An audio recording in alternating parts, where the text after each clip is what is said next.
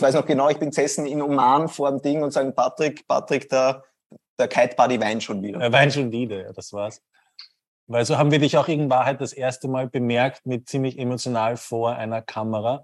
Und damals haben wir es noch wirklich belächelt eigentlich auch, wo, wo, wo man sich denkt, warum macht man sowas, warum geht man so einen Weg und weint da in die Kamera. Damals war es, glaube ich, die Eröffnung des ersten Kite-Shops oder die, die Unterschrift des ja. zweiten. Genau. Ja, ja, ja. Cool. Ähm, ja, unterm Strich, wir haben dann ganz viel gelernt von dir auch und warst auch eigentlich ein, ein wichtiger Teil von unserem Erfolg in Wirklichkeit. Gell? Wir haben dich am Anfang belächelt und dann haben wir gecheckt, Herr, der macht das richtig gut und das sollten wir auch machen und das hat uns dann irre viel gebracht. Ähm, was, glaube ich, spannend ist, Dorian, wir fangen gleich an. So eine Frage.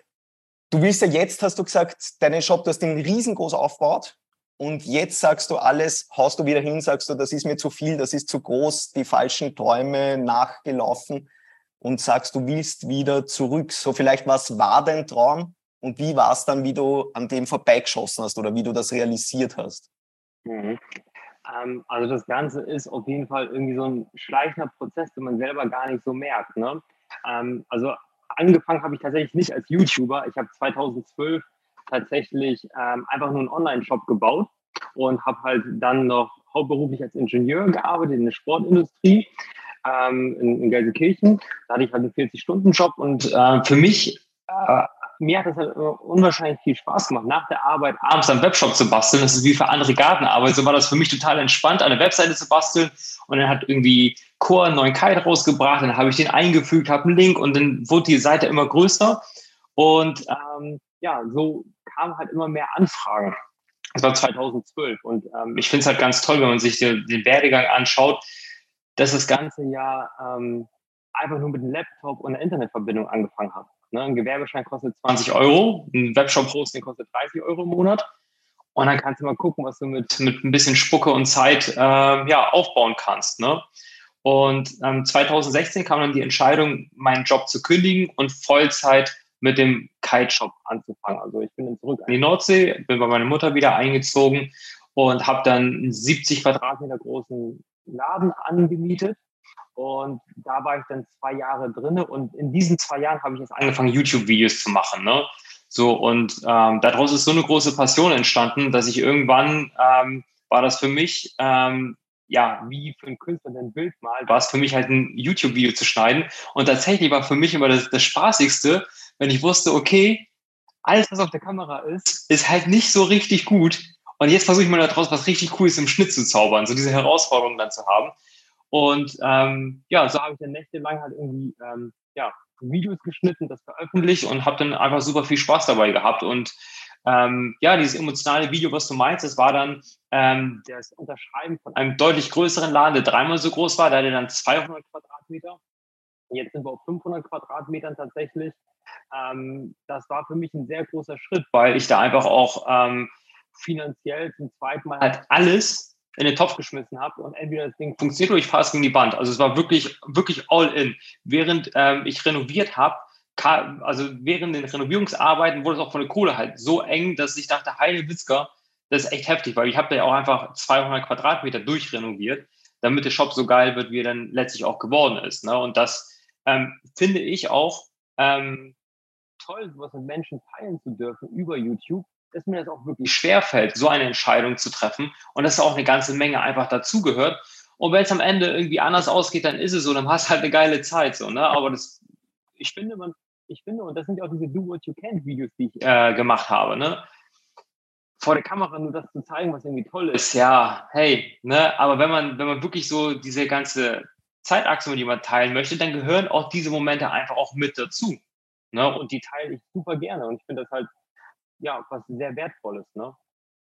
Dorian, vielleicht eine kurze Zwischenfrage. Wenn jetzt der Christoph Westermann hergeht und sagt, er würde gern so einen Shop wie du eröffnen mit Lagerware und so, wie viel Geld müsste Christoph in die Hand nehmen und sagen, so ja, jetzt steht das da. Das Gebäude mit Lagerware, wie viel brauche ich da? Brauche ich da 300.000 Euro? Geht sich sowas aus? Ist das viel zu viel?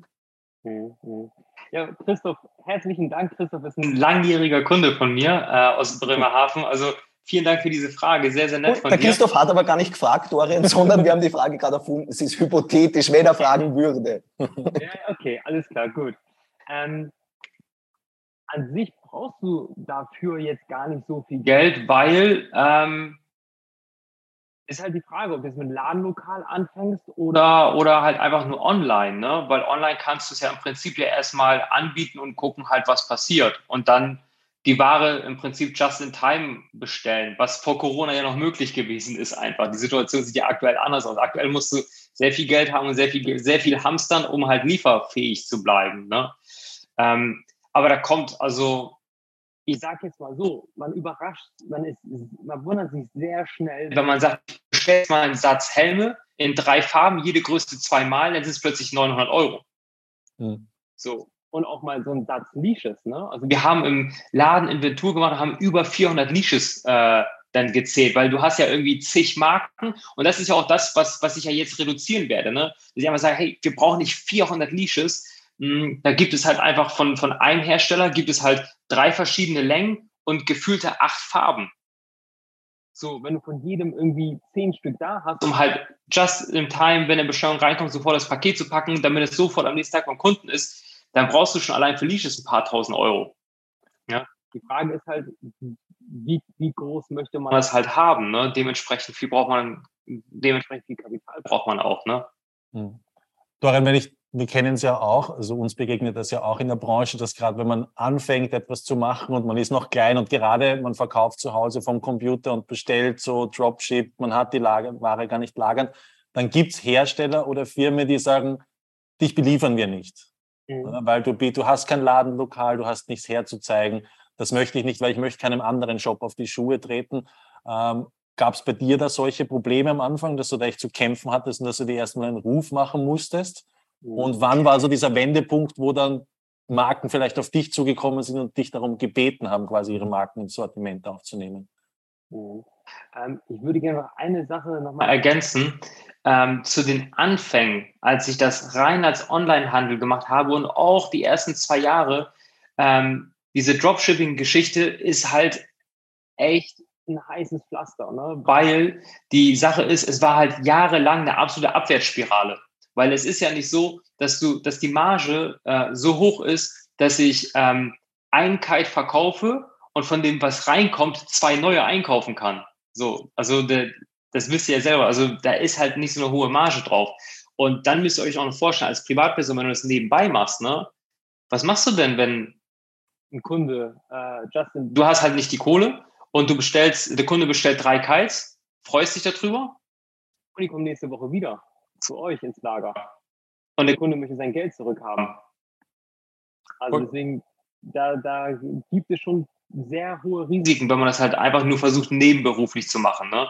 Für mich war das halt einfach so eine Passion und für mich war das klar, dass ich das irgendwann mal hauptberuflich machen möchte. Und deswegen war das halt für mich auch so ein Risiko, was ich eingegangen bin und wo ich halt wirklich über Jahre halt immer wirklich äh, Privateinlagen äh, machen musste, um überhaupt da über die Runden zu kommen. Und ähm, das war auch jahrelang einfach so, dass das Finanzamt auch mir Liebhaberei vorgeworfen hat, weil die gesagt haben, dass da über Jahre lang Verluste gemacht, da ist gar keine Gewinnabsicht bei. Ne? So. Und irgendwann ist das Ganze halt gewachsen, so dass ich immer mehr E-Mails bekommen habe, immer mehr Anfragen, so dass ich dann irgendwann so viele Anfragen hatte, dass ich dachte, okay, nebenberuflich geht's nicht mehr, aber nur davon zu leben geht auch nicht. Und dann habe ich gedacht, okay, was machst du jetzt? Ich gesagt, hey, weißt du was? Ich gebe meinem Leben drei Jahre und in den drei Jahren, entweder es hat nach drei Jahren funktioniert oder nicht und ich höre wieder auf. So und hat halt funktioniert. Jetzt sind zehn Jahre vorbei, oder? Jetzt sind zehn Jahre vorbei, ja. Aber gab es am Anfang so Hersteller, die gesagt haben, nein, dich beliefern wir nicht oder wir wollen nicht mit dir zusammenarbeiten, weil da möchten wir einen anderen Shop schützen, ähm, der ist etablierter. Gibt sowas in Deutschland? Ich weiß es nicht. Ähm, nicht mit der Aussage, dass sie einen anderen Shop schützen wollen, ähm, aber es ist schon so, dass es Hersteller gibt, die halt bestimmte Anforderungen grundsätzlich an eine Kooperation ähm, setzen. Ne? Und dazu gehört halt einfach auch ein Ladenlokal. Das, das äh, ist tatsächlich etwas, was ziemlich wichtig ist. Und selbst wenn du das Ladenlokal hast, dann heißt es nicht unbedingt, dass die Hersteller mit einem zusammenarbeiten wollen. Ne? Da muss man sich ab und zu halt einsetzen. Das ist halt aber wirklich ganz unterschiedlich. Ähm, ist aber auch in, in anderen Branchen auch so üblich. Ne? Also du kannst jetzt nicht bei Nike anrufen und kannst sagen, hier, ich habe einen Strato-Shop für 15 Euro ich möchte jetzt gerne Nike-Schuhe verkaufen. Dann würde er sagen, geht nicht. Und ähm, du brauchst erstmal ein Ladenlokal mit den Quadratmetern. Ähm, um mit uns zusammenzuarbeiten, musst du erstmal eine Order schreiben von der und der Höhe, damit du erstmal deinen Laden halt bestückst, damit die Sachen halt vernünftig aussehen. Und, ähm, und das gibt es auch in der Kaltbranche bei einigen Marken. Ne? Aber um jetzt eine Zahl in den Raum zu werfen, ganz am Anfang, wie du, nicht ganz am Anfang, sondern wie du das größere Ladenlokal gemacht hast, wie viel hast du da investieren müssen? Wie viel, wie viel bist du da all in gegangen sozusagen? Mhm. Ähm, ich glaube tatsächlich, dass der ganze Laden mit 20.000 Euro, 10.000, ich habe ich hab meinen Bauschaufvertrag aufgelöst, das waren damals 9.000 Euro, glaube ich. Ich denke, das waren so mit, mit 20.000 Euro oder sowas, ähm, habe ich das Ganze angefangen. Ne? Ja, so, aber, aber man muss sich dazu auch vorstellen, ne? 2012 gegründet, ne, nebenberuflich, 2016 den ersten Laden aufgemacht und dann Vollzeit gearbeitet und sich drei Jahre kein Gehalt gezahlt. Ne? Also so, so eng ist das halt kalkuliert von, von den Margen halt einfach. Ne? Mhm. Ne? So, und einfach das, was reingekommen ist, wurde halt ins Lager investiert und so ist das Ganze halt gewachsen. Und irgendwann hast du halt einen Lagerumschlag, wo, wo das halt auch einfach normal ist, dass ein Kunde mal zwei Kites zurückschickt und man das Geld zurückbucht und das Geld ist halt einfach da. So. Und du nimmst den Kite und kannst ihn halt in den nächsten Monaten ganz entspannt an jemand anderen verkaufen. Ne? Mhm. Ähm, wir haben eine, eine, keine Frage, aber eine Entschuldigung vom Veit nebenbei. Der Veit entschuldigt sich, dass er wegen dem Elevate Kite 36 Mal angerufen hat. Liebe Grüße aus Salzburg. Ja, der darf auch gerne 37 Mal anrufen. Das ist vollkommen in Ordnung. Wir sind da, wir sind da. Dorian, und wie war das dann, wie du dann auf einmal gemerkt hast, so irgendwie, ich, ich schieße vorbei an meinem Traum, ich schieße vorbei an meinem Ziel, irgendwie das wird anstrengend oder ist nicht genau das? Ähm, du hast gesagt, das ist schleichend, aber wie war das jetzt zum Schluss auch? Du, das ist das ist wirklich einfach ein total schleichender Prozess gewesen. Ne? Das war jetzt nicht so, dass ich morgens wach geworden bin und so ist es, sondern ich habe einfach gemerkt, dass ich halt meinen Tag immer mehr mit Sachen eigentlich verbringe, die ich eigentlich so gar nicht machen möchte. So, und dann irgendwann stellt man sich halt einfach so die Frage, okay, wie fühle ich mich eigentlich? Macht mir das halt überhaupt Spaß und möchte ich, dass es die nächsten Jahre genauso weiterläuft? So, und dann habe ich mir gefragt, okay, ich möchte es so nicht, aber ich möchte halt definitiv weitermachen. Wie könnte ein Konzept aussehen, wie ich mehr von dem mache, was ich möchte ähm, und das andere halt äh, reduzieren kann. Ne? Und da ist es einfach so, also meine, meine Lösung, ne, wir werden ja sehen, wie es funktioniert, ist es halt wirklich diesen, diesen kleinen Kram zu eliminieren, der unwahrscheinlich viel Arbeit macht, ähm, aber halt einfach nichts bringt. Und ähm, wenn ich das halt von mir schlage, haben wir halt ganz andere zeitliche Ressourcen, so dass ich halt wieder viel mehr beraten kann, was irgendwie ja Kites und Kiteboards angeht. Ne? Das war nämlich auch eine Frage, so was passiert mit den Mitarbeitern, wenn du jetzt wieder kleiner wirst? Mhm. Ähm, da haben Leute gefragt, so ein bisschen Verantwortung, das ist ja verantwortungslos, alle sechs vor die Tür stellen ja. wieder so. Ähm, ja. wie, wie hast du da Verantwortung dafür? Bist du da als Chef sozusagen für ihr Unterhalt verantwortlich oder sagst du, nein, das ist okay in der, in der Wirtschaft, in der freien Welt so? Ja, nee. Also ich habe auf jeden Fall eine sehr hohe Verantwortung äh, meinen Kunden und meinen Mitarbeitern gegenüber. Und ähm, dass wir sechs oder sieben Mitarbeiter hatten, war im letzten Jahr im Hochsommer. Es ist halt immer so, dass wir den Peak haben, so von Mai bis August haben wir so den Peak. Und da gab es im letzten Jahr eine Phase, wo wir mit sieben Leuten da waren. Das war auch wirklich heftig. Man muss aber dazu auch sagen, ähm, sieben Personen sind nicht sieben Vollzeitmitarbeiter, ne? Mhm. sondern wir haben ja auch viele ähm, Abschlussarbeiten, die wir betreuen ähm, und äh, Studenten, die ihr Praxissemester bei uns verbringen. So, und das waren Leute, die zu diesen sieben Personen dazugezählt haben. Ne? So, und aktuell ist es einfach so, wir hatten jetzt den ganzen Sommer über, wenn man jetzt die, ähm, die Praktikanten und Abschlussarbeiten nicht mitzählt, dann waren wir mit drei Personen. Ne? Und ähm, ich war halt die vierte Person. Eine Person ist nicht mehr bei uns, so dass wir jetzt einen Auszubildenden haben und eine Vollzeitkraft haben und mich. So, und das ist halt auch etwas, was wir auch in Zukunft auch gebrauchen werden, ne? weil ganz alleine werde ich das Ganze natürlich auch nicht machen können. Das ist ganz klar. Von daher, dass halt, ähm, ja, die Entscheidung, die ich jetzt getroffen habe, hat keinen Einfluss auf die Menschen, die jetzt gerade bei uns im Team sind. Ne? Okay. Mhm. So. Cool. Dann ist die Frage auch geklärt. Ähm, Wenn man zurückgeht zu dem YouTube, das ist ja auch gewachsen du sagst, du hast nicht als YouTuber gestartet. Wie ist das jetzt für dich eigentlich? Wirst du, ich nehme mal an, du wirst auf jeden Kitespot erkannt, zumindest in Deutsch, Österreich, der Schweiz wahrscheinlich. Wird dich jeder kennen, wahrscheinlich die meisten ansprechen. Kann man da noch unbeschwert kiten gehen oder muss man sich Spots suchen, die fernab von jeglicher, ähm, jeglicher Zivilisation sind? Oder muss man da ganze Zeit Kite starten dann, oder? Wenn du, ja. du kannst nicht sagen, na, ich schaue jetzt weg oder so, sondern musst ja, gegen ja. den Kite starten. Ja, ja. Du hast du, also, eine Leash gekauft von dir, die ist mir hier gebrochen. Ja, ja, ja. Nee, also ähm, für mich ist es halt ein Geschenk, auch mal anderen, die andere Seite kennenlernen zu dürfen, weil das ist ja auch was m, ganz Interessantes. Ähm, viele kennen mich ja und ich kenne sie nicht und deswegen ist es für mich halt auch wirklich ein Geschenk, jemanden, ja, der mich dann einfach anspricht, mit dem ich kurz schnacken kann, der mir dann erzählt, ähm, wie er auf mich aufmerksam geworden ist. Da sind so, so tolle Momente entstanden, für die ich unendlich dankbar bin. Ähm, ein Moment war zum Beispiel in Dänemark, in Wiedesande. Da gab es einen Mann, lass ihn 74 gewesen sein.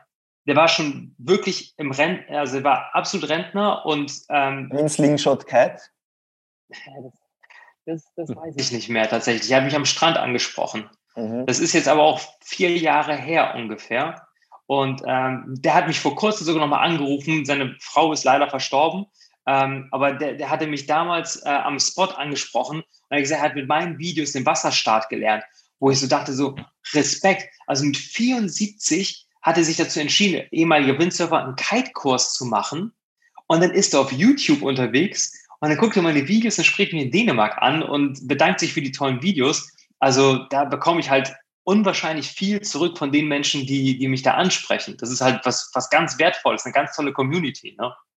Und gibt es die andere Seite auch, wenn man jetzt sagt, Hasskommentare? Ich glaube, Oase-Forum ist gerade am Anfang ziemlich. Flamen dich ein bisschen, glaube ich. Aber das ist halt auch Oase-Forum, muss man schon auch sagen. Aber gibt es auch diese andere Seite, die sagen, die den Mittelfinger am Spot zeigen und sagen, dass du, keine Ahnung, scheiße bist, weil du dich öffentlich im Internet präsentierst? Am Spot, glaube ich, traut sich keiner, oder? Aber Weiß so im, ähm, im Chat tut man schnell mal so unter Kommentare, kann man schnell mal am Abend was drunter schreiben. Ja. Aber gibt es die du, Seite? Ja, ja, natürlich. Ähm, und das ist auch vollkommen in Ordnung. Ich meine, und, und auch das, überleg dir mal, was, was für ein tolles Geschenk ist das auch. Da ist ein Mensch, der fühlt sich unwohl und, und du gibst ein Video und er kann sich darunter entladen und danach geht es ihm besser. Hey, vollkommen in Ordnung. Es, Wirklich, okay. Dorian, du ärgerst dich kein Stück vor dem Schlafengehen, wenn du sowas liest. Sagst Nein, du, oh, das, also, schön, danke. Nein, also das ist, das ist vollkommen in Ordnung. Also das, das wird es immer geben. Und hey, das ist doch vollkommen klar. Selbst, selbst auf einem, nennen wir irgendeinen Musiker, sagen wir mal Phil Collins. Du gehst als Phil Collins-Fan auf die, auf die, äh, in, in das Konzert und er spielt 15 Lieder, 14 findest du gut und eins findest du nicht gut. So. Und äh, ich mache halt ganz viele Videos und es gibt halt Menschen, die finden das nicht gut, die, die mögen mich nicht und das ist halt vollkommen in Ordnung. Es gibt Menschen, die mögen mich und die schauen sich das auch an und das ist ganz normal, dass wenn man etwas macht, dass es einfach nicht jedem zusagt. Ne? Ähm, auch in meiner ganzen Schulzeit mochte mich ja auch nicht jeder Klassenkamerad. Und da wurde mir auch ein Mittelfinger gezeigt oder was auch immer. Das ist doch vollkommen in Ordnung. Es ist so, kann jeder machen, wie er möchte. Das ist ja so seine, seine Welt, in der er lebt. Und wenn das seine Art der Kommunikation ist und er das so gelernt hat, Menschen sowas mitzuteilen, unter das Video zu schreiben, dann ist das vollkommen in Ordnung. Also da soll jeder so sein, wie er ist und das passt schon. Das klingt fast so, als würde man ein Coaching bei dir nehmen, wo, wo, wo ich als Influencer dich bitte um deinen Rat, wie ich mit Hasskommentare umgehe. Genauso stelle ich mir seine Antwort vor. Also schon ein ja, aber, damit. Aber das ist, aber das ist aber auch ein Lernprozess, ne? Mhm. So, wir sprechen jetzt darüber, wie ich damit aktuell äh, umgehe. Am Anfang war das schon so, ne, dass ich ein Video gemacht habe, ähm, Sitztrapez oder Hüfttrapez, so wo ich einfach denke, hey, ähm, ich stelle das, ich stelle das Wissen, was, was ich habe, ne, ich weiß nicht alles. Ich weiß ein, ich weiß ein bisschen was, so, ne? Und aber das, was ich weiß, das stelle ich alles mal als Basis ins Netz und jeder kann das mit seinen, ähm, mit seinen, mit seiner Kompetenz unten unterhalb der Kommentare ergänzen und korrigieren und, und, und, und einfach noch wertvoller machen für andere Menschen, die sich für dieses Thema auch interessieren. So. Und da fand ich das schon schade, dass ich so denke, hey, ich stecke halt richtig Zeit rein, gib mir größte Mühe, das so gut zu machen, wie ich kann. Besser kann, konnte ich es zu der Zeit einfach nicht so. Ne?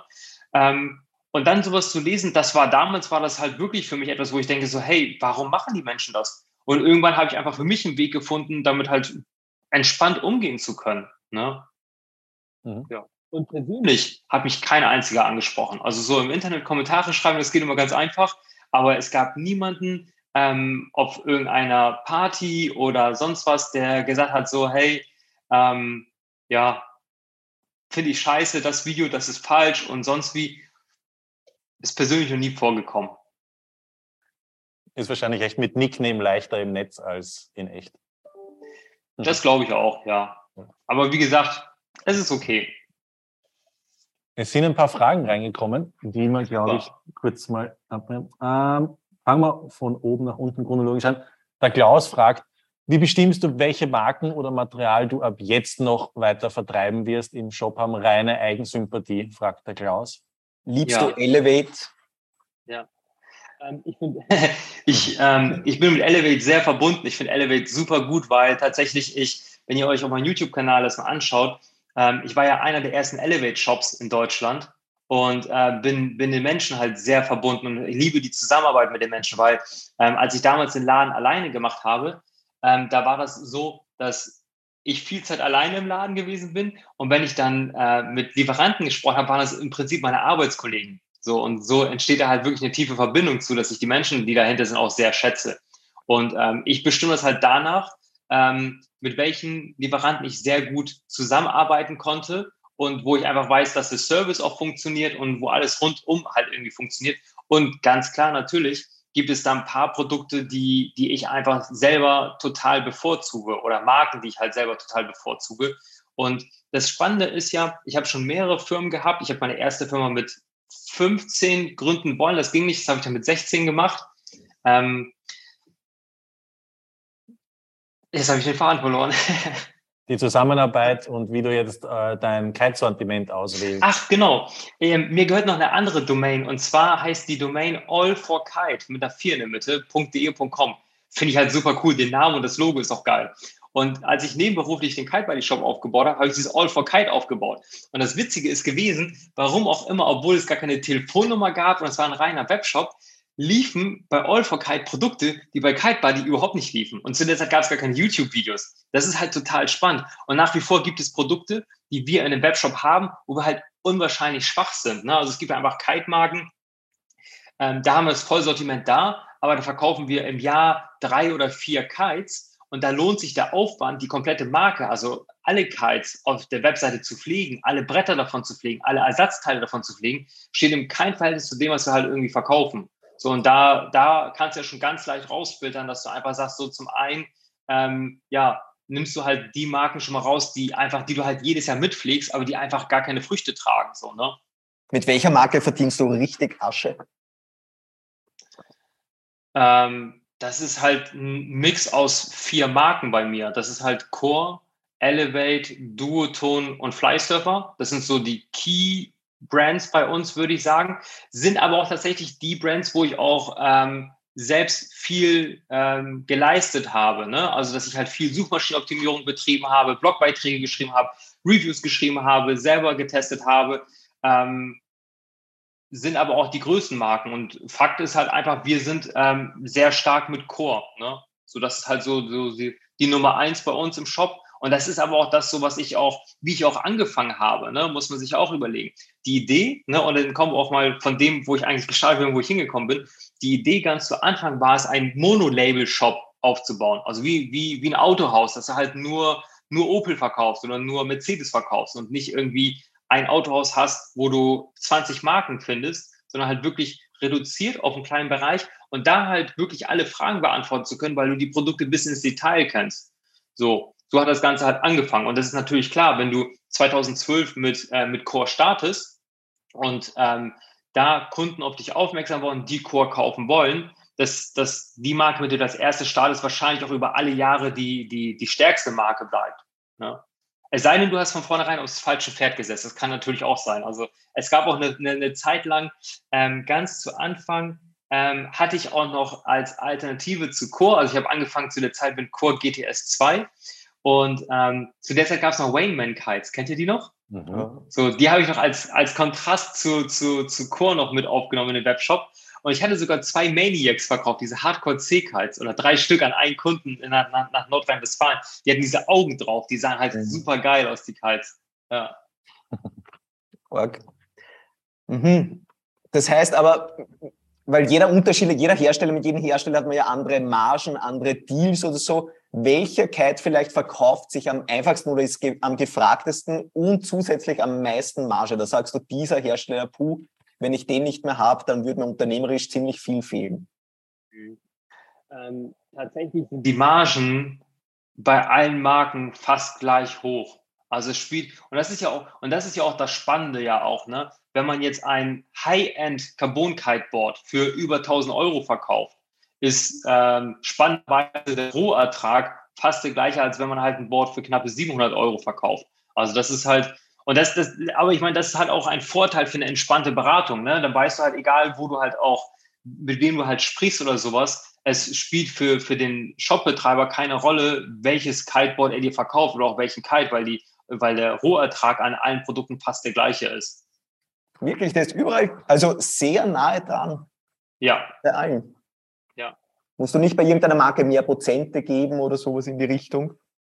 Mhm. Echt? Spannend. Das heißt, du wirst von deinen Kunden auch gar nicht, Kunden und Kundinnen gar nicht äh, nach Rabatten gefragt oder diese Preisschlacht oder so. Das drehst du durch vorn, von vornherein durch den Namen Kite Buddy einfach schon ab. Kann man das so sagen, dass da nicht so dieses Verhandeln Oder geht ist? das nicht ohne? Nein, nein, nein. Also es gibt, es gibt natürlich, ähm, natürlich kriegst du halt ähm, Discount, wenn du in größeren Mengen einkaufst oder wenn du halt ein Stammkunde bist und hast halt ein Kundenkonto mit, mit zehn Bestellungen und sowas, kriegst du selbstverständlich einen Discount oder du kriegst halt etwas zum Artikel mit dazu. Aber im Großen und Ganzen ist der Rohertrag am Ende bei allen der, der, der gleiche halt. Ne? Hm. So. Und ich meine, bei der Vielzahl an Produkten, ich habe auch tatsächlich ähm, keine Ahnung, was wir jetzt an irgendwelchen Artikeln halt im Detail verdienen halt. Ne? Also es ist nicht so, dass wir im einen Jahr plötzlich einen anderen ähm, Einkaufspreis haben als im Jahr davor oder sowas. Ne? Also wir haben halt seit zig Jahren im Prinzip klar, die VK-Preise verändern sich und die Einkaufspreise verändern sich halt auch, aber immer halt im gleichen Satz. So. Und dazwischen, ja, gibt es halt kaum Varianz so, ne? Ist, glaube ich, ein spannendes so Thema, weil du schon sagst, die Preise, die VK-Preise, ich glaube, geht jetzt mit der nächsten um fast 20 Prozent nach oben, der VK. Wie glaubst du, wie das weitergeht? Was passiert mit dem Kite-Business? Schafft das der Kite-Kunde, dass der sagt, immer ich mache jede Preissteigerung, mache ich mit, das funktioniert? Mhm. Oder glaubst du einfach, ja, jetzt ist dann irgendwann ist der Punkt so teuer wie Windsurfen, glaube ich, war dasselbe Dilemma damals, die sind immer höher, immer teurer worden und am Ende hat das sich nur noch der Wohlverdiener, der Pensionist leisten können oder der am Ende seiner Karriere und die ganzen Jungen sind nicht mehr, haben kein Material sich mehr leisten können. Ja, ja. Ähm, also tatsächlich ist eine Preiserhöhung von 20 Prozent geben sollte, ist für mich jetzt neu. Ich weiß, dass es eine Preiserhöhung geben wird, aber die soll nicht 20 Prozent sein tatsächlich. Also da habe ich was, da habe ich was anderes gehört, aber das würde ich halt einfach die Kommunikation da, würde ich halt einfach dem Hersteller überlassen. Ähm, aber grundsätzlich ist es ja einfach so, dass wir gerne auch über das Thema einfach sprechen können, dass es äh, herstellerunabhängig natürlich Preissteigerungen gibt und dass es halt gut wäre, jetzt noch einzukaufen und nicht jetzt noch irgendwie zwei Monate oder einen Monat zu warten, wenn halt neue Produkte gelauncht werden, weil dann werden halt auch neue Preislisten kommen. Aber auch unabhängig von neuen Produkten werden neue Preislisten kommen. Und ähm, ich meine, schau mal, wir sind, wir sind ähm, 2012 hat man für einen 12er Kite ne, irgendwie knappe 1250, 1300 Euro bezahlt und für eine Bar hat man noch 350 Euro bezahlt. Und ich glaube, mich sogar zu erinnern, dass es Hersteller gab, wo es eine Bar sogar noch kostenlos zum Kiten mit dazu gab. Aber ähm, das, das ist wirklich so, habe ich so ganz leicht im Hintergrund. Ähm, ja, und grundsätzlich, ähm, es ist schade, dass natürlich ähm, Preise steigen in allen Bereichen, in allen Sportarten. Ne? Das ist ja Kite-Sportart unabhängig. Ne? Und hm, ich finde es auch schade für junge Menschen, dass Produkte einen so hohen Preis haben, die den Einstieg in den Sport ja auch wirklich zu einer Herausforderung darstellen. Aber wer sagt denn, dass man den Kite denn neu kaufen muss? So.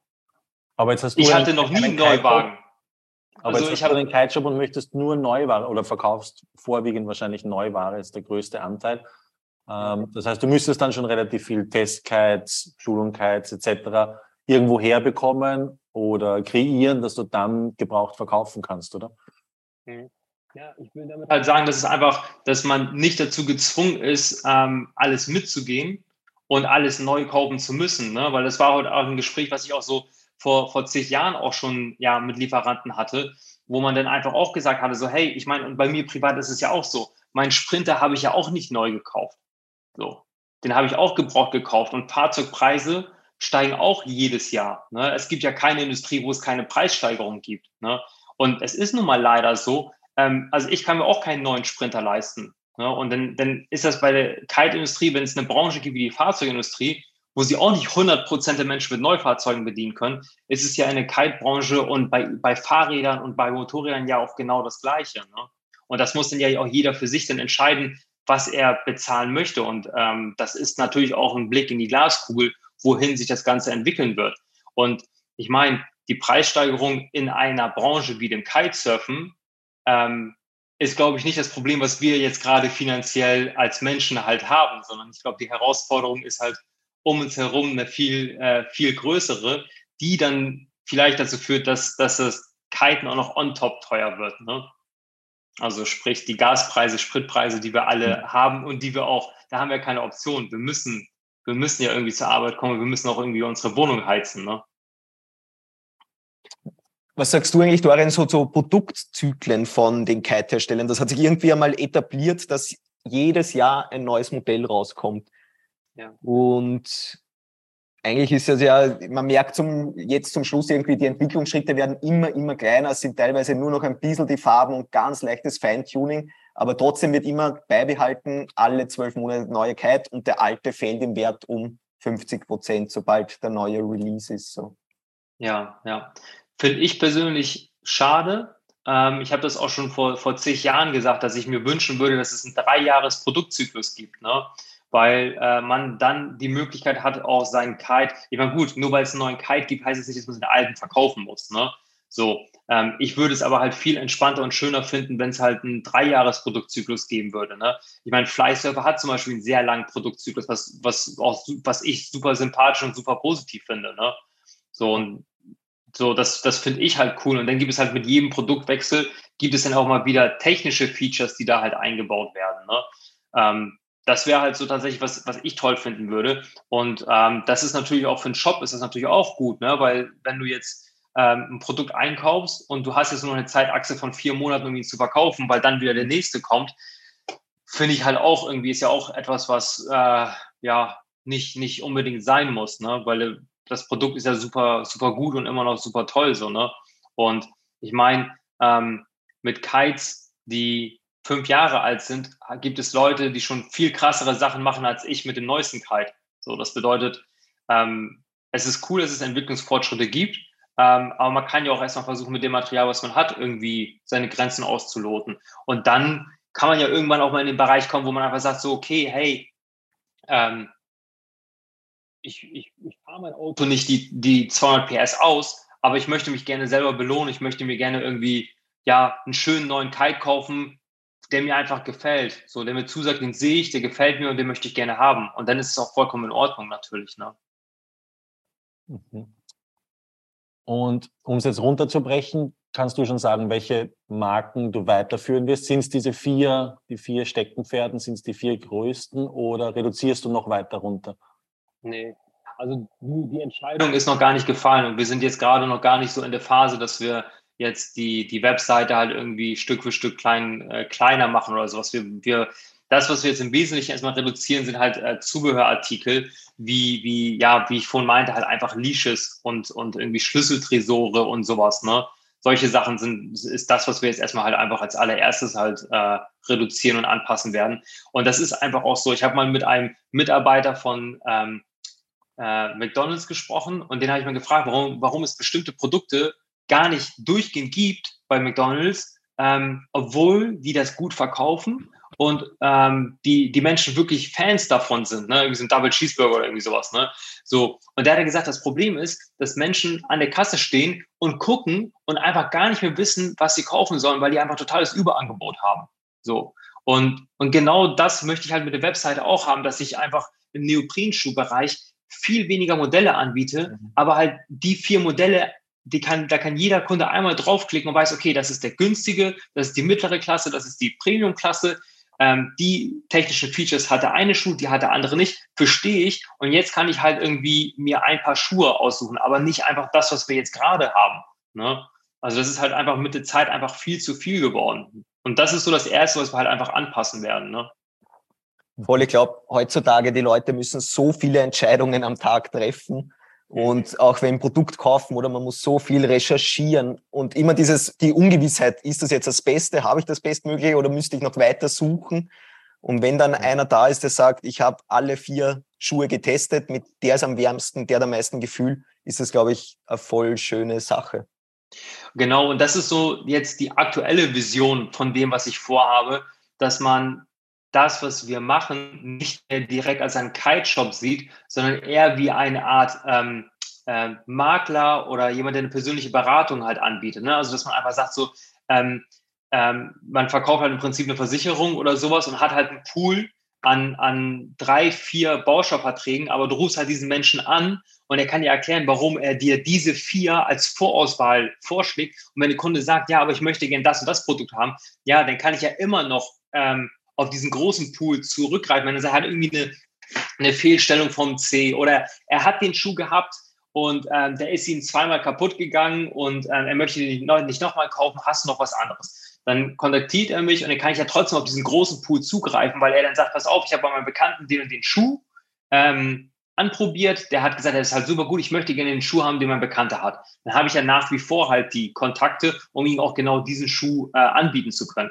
Aber als erstes, äh, wenn du auf die Webseite kommst, hast du halt einfach eine, eine Vorauswahl, wo ich halt einfach erklären kann, hey, ähm, ich mache das Ganze seit über zehn Jahren, ich weiß, dass dieser Schuh preis-leistungsmäßig halt wirklich gut ist, ist halt erstmal so eine, eine Vorauswahl für dich und für alles andere kannst du mich gerne kontaktieren. Ne?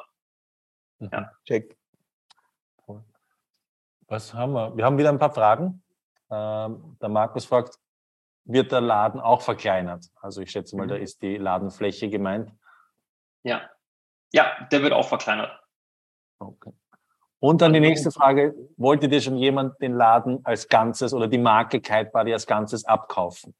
Ja, ähm, da sind wir tatsächlich auch im Gespräch. Also es gibt jetzt ähm, zwei, zwei Möglichkeiten und das ist halt auch das, wo wir über die oft gestellte Frage sprechen können, warum hast du nicht einen Geschäftsführer eingestellt? Weil das hat man halt in dem Video halt gesehen. Ne? Also unter dem Video wurde es halt öfter kommentiert. Und es ist eine berechtigte Frage. So, erstmal, warum stelle ich keinen Geschäftsführer ein? Die Sache ist, ähm, ich bin am Ende derjenige, der da immer noch in der persönlichen Haftung ist. Und dann gebe ich das halt im Prinzip aus der Hand. Und äh, jemand anderes könnte es halt gegen die Wand fahren. Und ich habe da aus einem privaten Umkreis ähm, was miterlebt von jemandem, der hat ein 30 Jahre altes Unternehmen und der hat sich schon Richtung Rente bewegt. Ähm, sehr vermögend.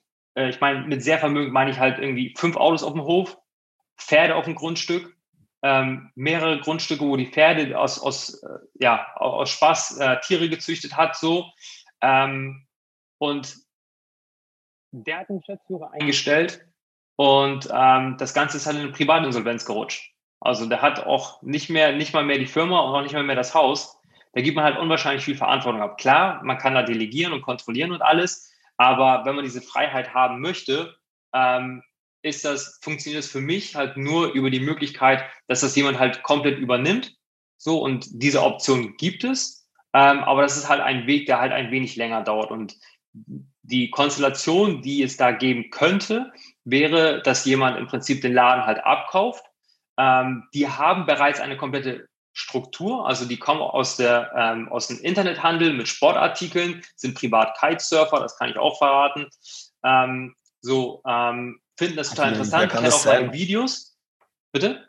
Jetzt überlege ich gerade die ganze Zeit, wer kann das sein? Ja, also es, die bieten keine Kites an oder sowas. Ne? Die haben halt im Prinzip, haben sie halt diese Struktur. Was meine ich mit Struktur? Ich meine halt im Prinzip, dass die äh, ähm, meine Webseite an deren Logistik an, andocken. Das bedeutet, jede Bestellung, die bei uns reinkommt, geht zu ihm ins Lager. Ne? Und die wickeln die komplette Bestellung ab, machen das Ganze. Und ich bin dann halt derjenige, der ähm, ja, die Beratung durchführt und der halt für das Marketing zuständig ist. Also so eine Art Bereichsleiter Kitesurf oder Vertriebsleiter Kitesurfen, irgendwie sowas in diese Richtung. Ähm, so, ein, so eine Konstellation kann es geben. Das Ganze ist aber halt etwas, was auch nicht von jetzt auf gleich passiert. Und das Ganze ist auch etwas, was ich auch schon im Januar diesen Jahres angeschoben habe. So, mhm. da bin ich halt auch offen für. Das wäre halt einfach eine super interessante Option, weil ich dann halt die Möglichkeit habe, ja wirklich, ähm, dass ich einfach sage, ich gebe die Verantwortung ab, also nicht an einen Geschäftsführer, sondern an ein Unternehmen. Mhm. Und ich bin halt immer noch Teil von dem Ganzen. Ich möchte halt auch immer Teil von dem Ganzen bleiben. Aber ich würde halt nicht diese Verantwortung, die ich trage, an jemanden abgeben, der im Endeffekt ein Jahr lang ähm, einen super guten Job machen kann, aber vielleicht mit zwei, drei falsch getroffenen Entscheidungen die Firma gegen die Wand fährt und ich dann der, im Endeffekt derjenige bin, der dann äh, ja die, die Rechnung dafür zahlt. Ne? Mhm. Ja. Cool. Cool, auch spannend. Ähm, Dorian, ganz andere Frage. Was machst du an einem freien Tag? Wie schaut, bist du so ein, so oder gibt es freien Tag überhaupt? Ja, oder, ja, oder ist es so dieser 4.30 Uhr klingelt der Wecker, dann tust du mal Workout machen, dann Hörbuch hören, dann kalte Dusche. Antworten, kalte Dusche. Duschst du ähm, eigentlich noch kalt? Ja. ja sehr gesund kalt duschen. Äh, mit dieser äh, Wim Hof Methode ja. oder sowas. Nee, wie heißt das nochmal? Ich habe mich damit vor kurzem auch beschäftigt. Ja, genau, ja. Ja. Ähm, wie sieht von mir, ja, wie sieht für mich ein freier Tag aus? Also ich fahre halt super gerne äh, mit dem Bulli weg und äh, fahre sehr gerne nach Fehmarn ähm, und verbringe da halt meine freie Zeit. Und dann bin ich auch am Strand, genieße die Sonne, habe ein Buch dabei oder ein Hörbuch, habe da ein Bookbeat und ein ähm, Bookbeat und der zweite Account heißt, ja, ist egal, ich habe zwei, zwei, äh, zwei Accounts für Hörbücher. Audible ist der zweite Account. Ne? So, hör gerne Hörbücher und ja, mache nebenbei noch eine NLP-Ausbildung. Ähm, ist auch super spannend. Da habe ich dann immer ein Skript dabei, da muss ich auch ein bisschen was für machen. Und damit beschäftige ich mich dann an, an freien Tagen. Und mittlerweile bin ich ja jetzt auch äh, 35. Ich habe einen eigenen Garten und tatsächlich mache ich auch Gartenarbeit. Das ist für mich ganz meditativ. Ähm, wenn ich meine Rasenmähkante perfekt hinbekomme, dann freue ich mich. Das dauert ein paar Stunden. Und äh, da komme ich dann auch wieder auf neue Ideen. Ne? Cool. Und weil ich weiß, das steht auf deiner Karte auch drauf und ich habe viel weniger Fragen stehen als der Olsen, also muss ich von seiner spicken. Welche Vorbilder hast du unternehmerisch? Ja, ähm, ganz klar ähm, Rainer Schaller. Ähm, das ist der Gründer von McFit. Mhm.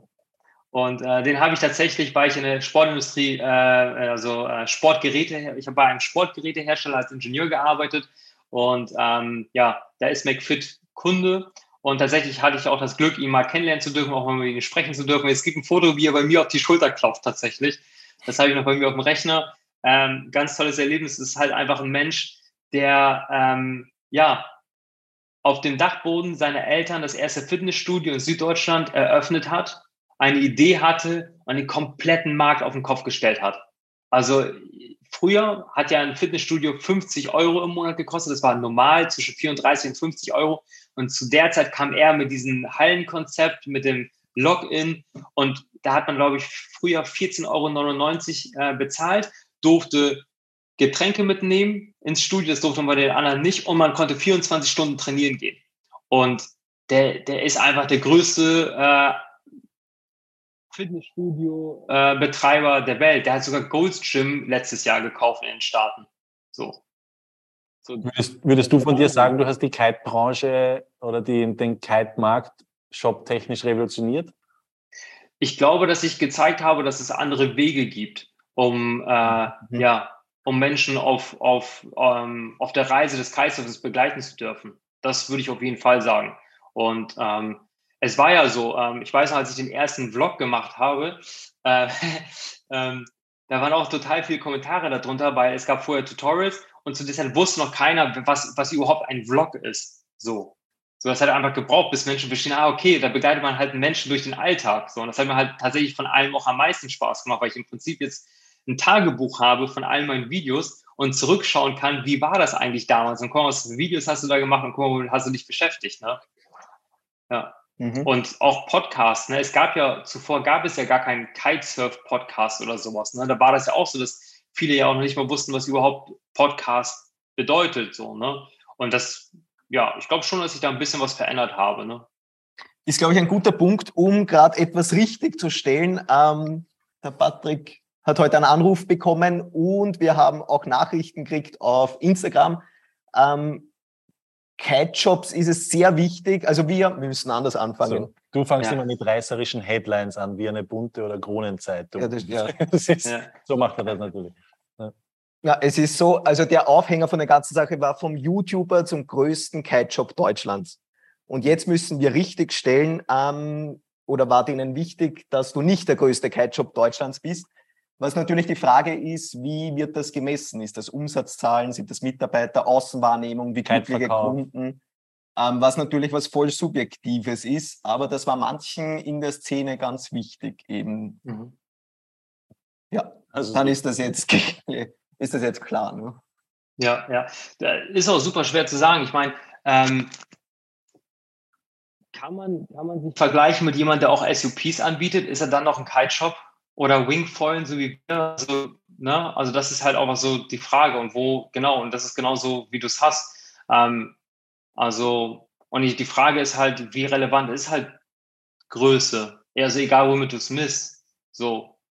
Also für mich ist es halt eher, was mir wichtig war, war halt immer irgendwie ähm, Qualitäts- führend zu sein, dass wir eine ganz schöne Verpackung haben, dass wir den Kunden halt ein tolles Auspackungserlebnis ermöglichen, dass wir halt ein eigenes Magazin, was wir produziert haben, kostenlos mit ins Paket packen, dass wir halt eine tolle Beratung anbieten, dass wir uns viel Zeit nehmen.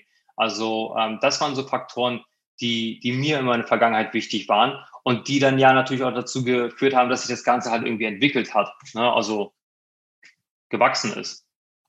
Jetzt, jetzt ist in der also wir erfahren das immer so, nicht, dass wir es machen, aber wir haben es durch die lange Tätigkeit schon mitbekommen. Wenn du einen Kite oder irgendwas zu günstig oder zu früh ins Netz stellst, kriegst du wahrscheinlich am selben Tag noch den Anruf, wo jemand sagt, du verkaufst deinen Kite gerade zu günstig, das ist unfair, jemand anderer hat sich beschwert. Mhm. Jetzt gehst du her und machst auf YouTube ein Video und sagst, du machst einen Lagerabverkauf mhm. und es gibt Prozente. Mhm. Hast du Anrufe bekommen? Das ist tatsächlich etwas, was ich für mich behalten muss, weil das ist natürlich etwas, was die Zusammenarbeit zwischen Lieferanten und mir äh, angeht. Also kann man ja sagen. Das ist jetzt die NLP-Ausbildung. die NLP-Ausbildung.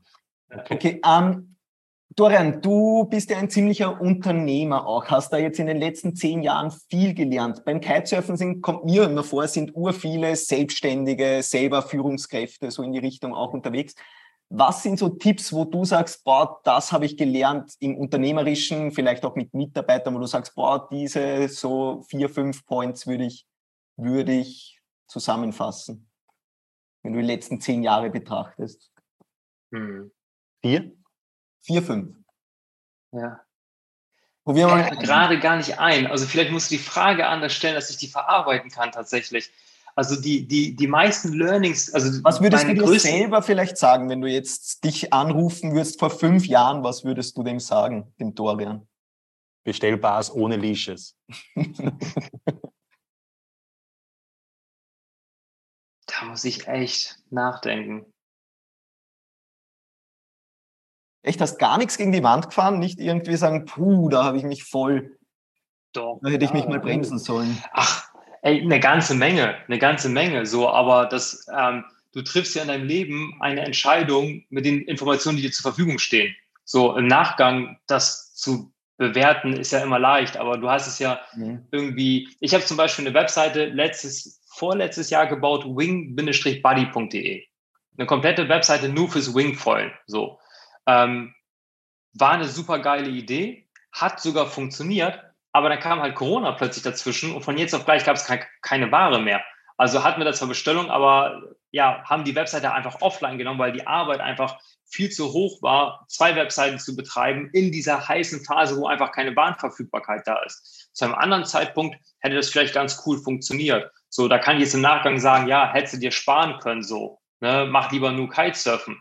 Aber ähm, ich selbst begeistere mich super stark für das Wingfoilen und da finde ich es dann total cool, wenn es eine aufgeräumte Webseite gibt, losgelöst vom Kitesurfen, Windsurfen, SUP, sondern eine Webseite, die sich nur aufs Wingfoilen spezialisiert.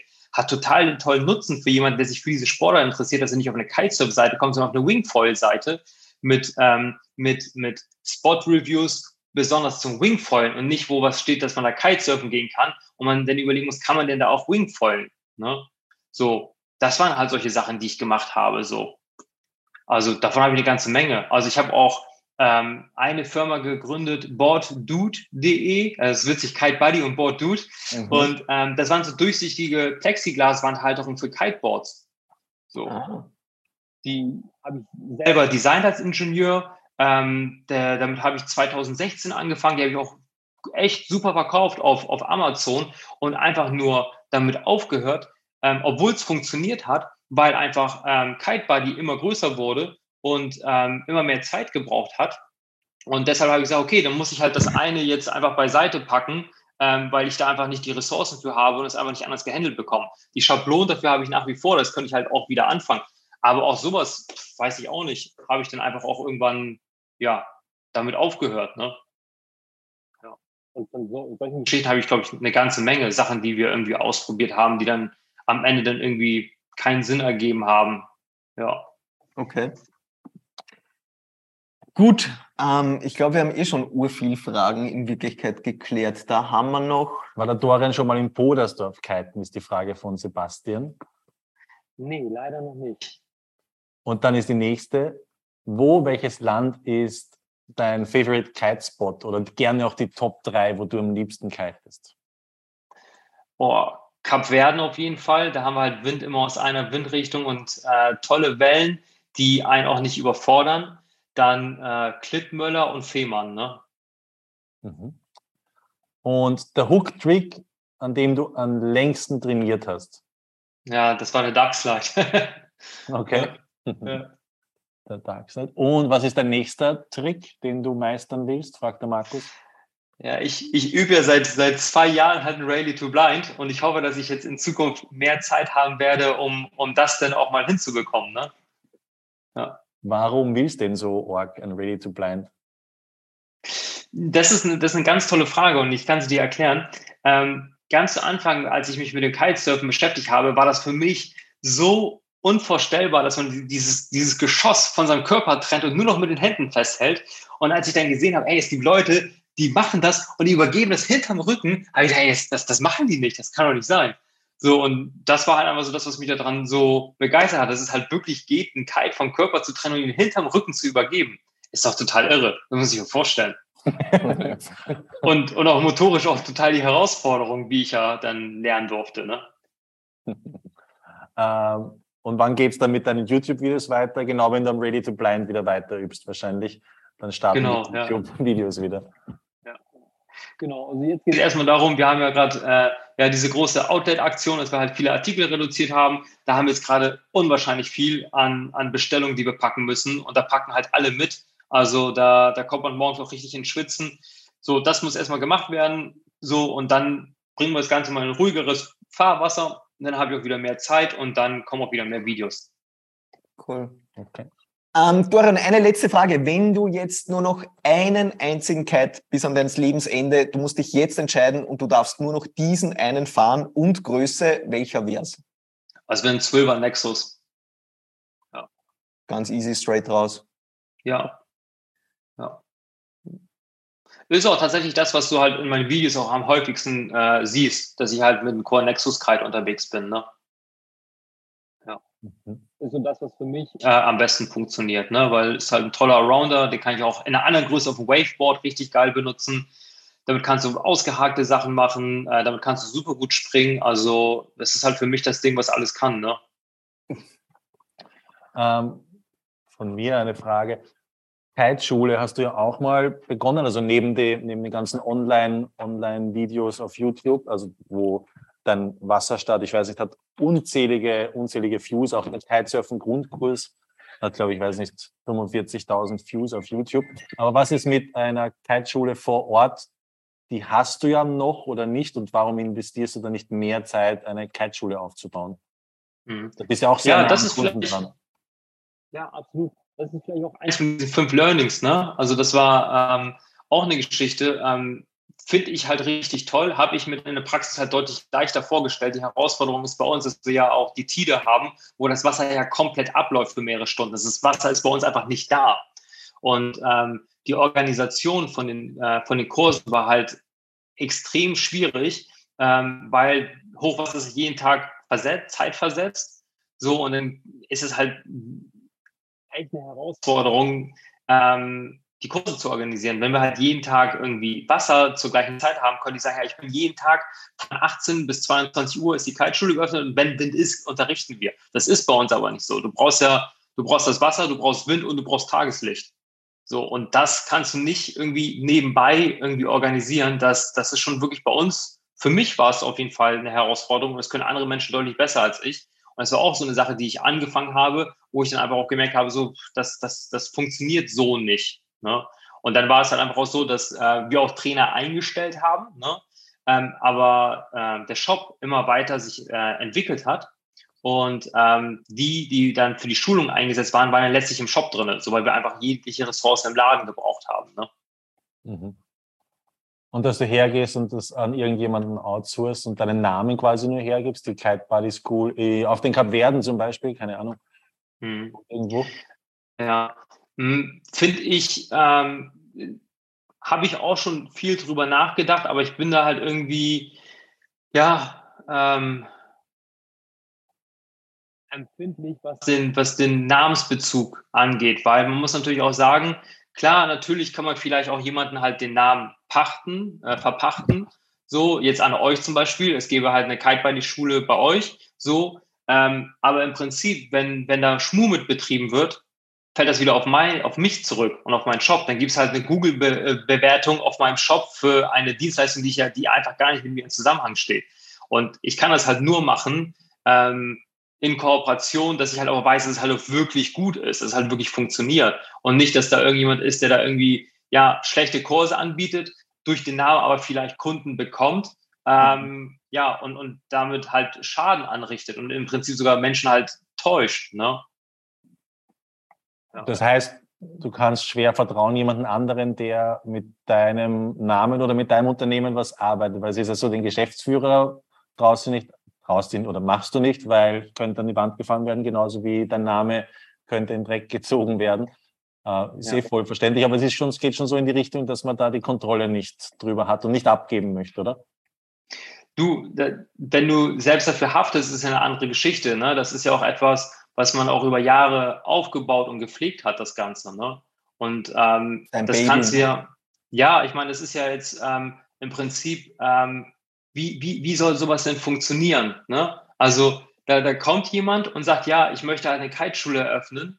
So, ja, okay, dann, dann möchte er mir irgendwie einen Betrag im Monat zahlen, dass er mein Logo auf seine Kiteschule macht. Und dann haben das plötzlich fünf Kite-Schulen in Deutschland, die alle eine unterschiedliche Qualität anbieten. Und dann gibt es ja nicht diese, im Prinzip diese Kite-Buddy-Qualität, die halt überall gleich ist. Ne? So, also weiß ich gar nicht, wie man das irgendwie tatsächlich in der Praxis umsetzen soll, dass das halt wirklich auch genauso funktioniert, weil ich meine, es ist ja schon so, dass ähm, in Kite-Schulen die Qualität der Schulung ja schon schwanken kann, durch den Einsatz von unterschiedlichen Trainern jedes Jahr, die neu in deiner Kiteschule sind. Schon da ist es halt schwierig, die Qualität zu sichern. Und da muss ja einfach vor Ort jemand da sein, der halt darauf achtet, dass diese Qualität gehalten wird. So. Und ich kann ja nicht sehen, was die Kiteschule macht, die halt den Namen halt nutzt. Ne? Mhm. Cool. Ähm, Doran, ich glaube, ähm, eine letzte und zwar die wichtigste Frage, um dann zu einem Ende zu kommen, ist Sehr von. Klaus und die haben wir oft kriegt die Frage, ähm, kommt der Bart wieder. Du hast begonnen mit Bart. Ja, ja, ja, ja. Ähm, wie schauen wir da aus? Ja, ja. Wollt ihr euch überraschen lassen? Spannungsbogen. Das heißt, du hast schon ein Video aufgenommen mit Bart für die Zukunft. ja, genau. Ich, ich, äh, ich werde das halt bearbeiten. Vielleicht wird es zu Weihnachten ein Video mit Bart geben. ja. Dauert ein bisschen. Cool. Dorian, vielen Dank. Voll. Vielen Dank, dass ich euer Gast sein durfte und auch für euer äh, entgegengebrachtes Interesse. Und äh, das sind sehr tolle Fragen, die ihr da zusammengetragen habt. Ähm, hat mir eine große Freude gemacht. Also vielen Dank, dass ich euer Gast sein durfte. Wir wollten in Wahrheit eh nur wissen, ob du irgendwann eine Kiteschule machst oder nicht. Ja. Das wissen wir nicht. Nein, mein Spaß. Auch ja. von den Teilnehmern danke an Dorian für seinen Input seit Jahren für die Szene. Also ich glaube, du hast schon da ein bisschen für positive, also positiven Humor, oder wie Voll. sagt man das? Also einfach Zug nach vorne ein bisschen, genau. ein bisschen ja. wo sich Leute daran orientieren können, auch wissen, wie du vorher gesagt hast, dass es auch anders geht und das ist schon was Schönes.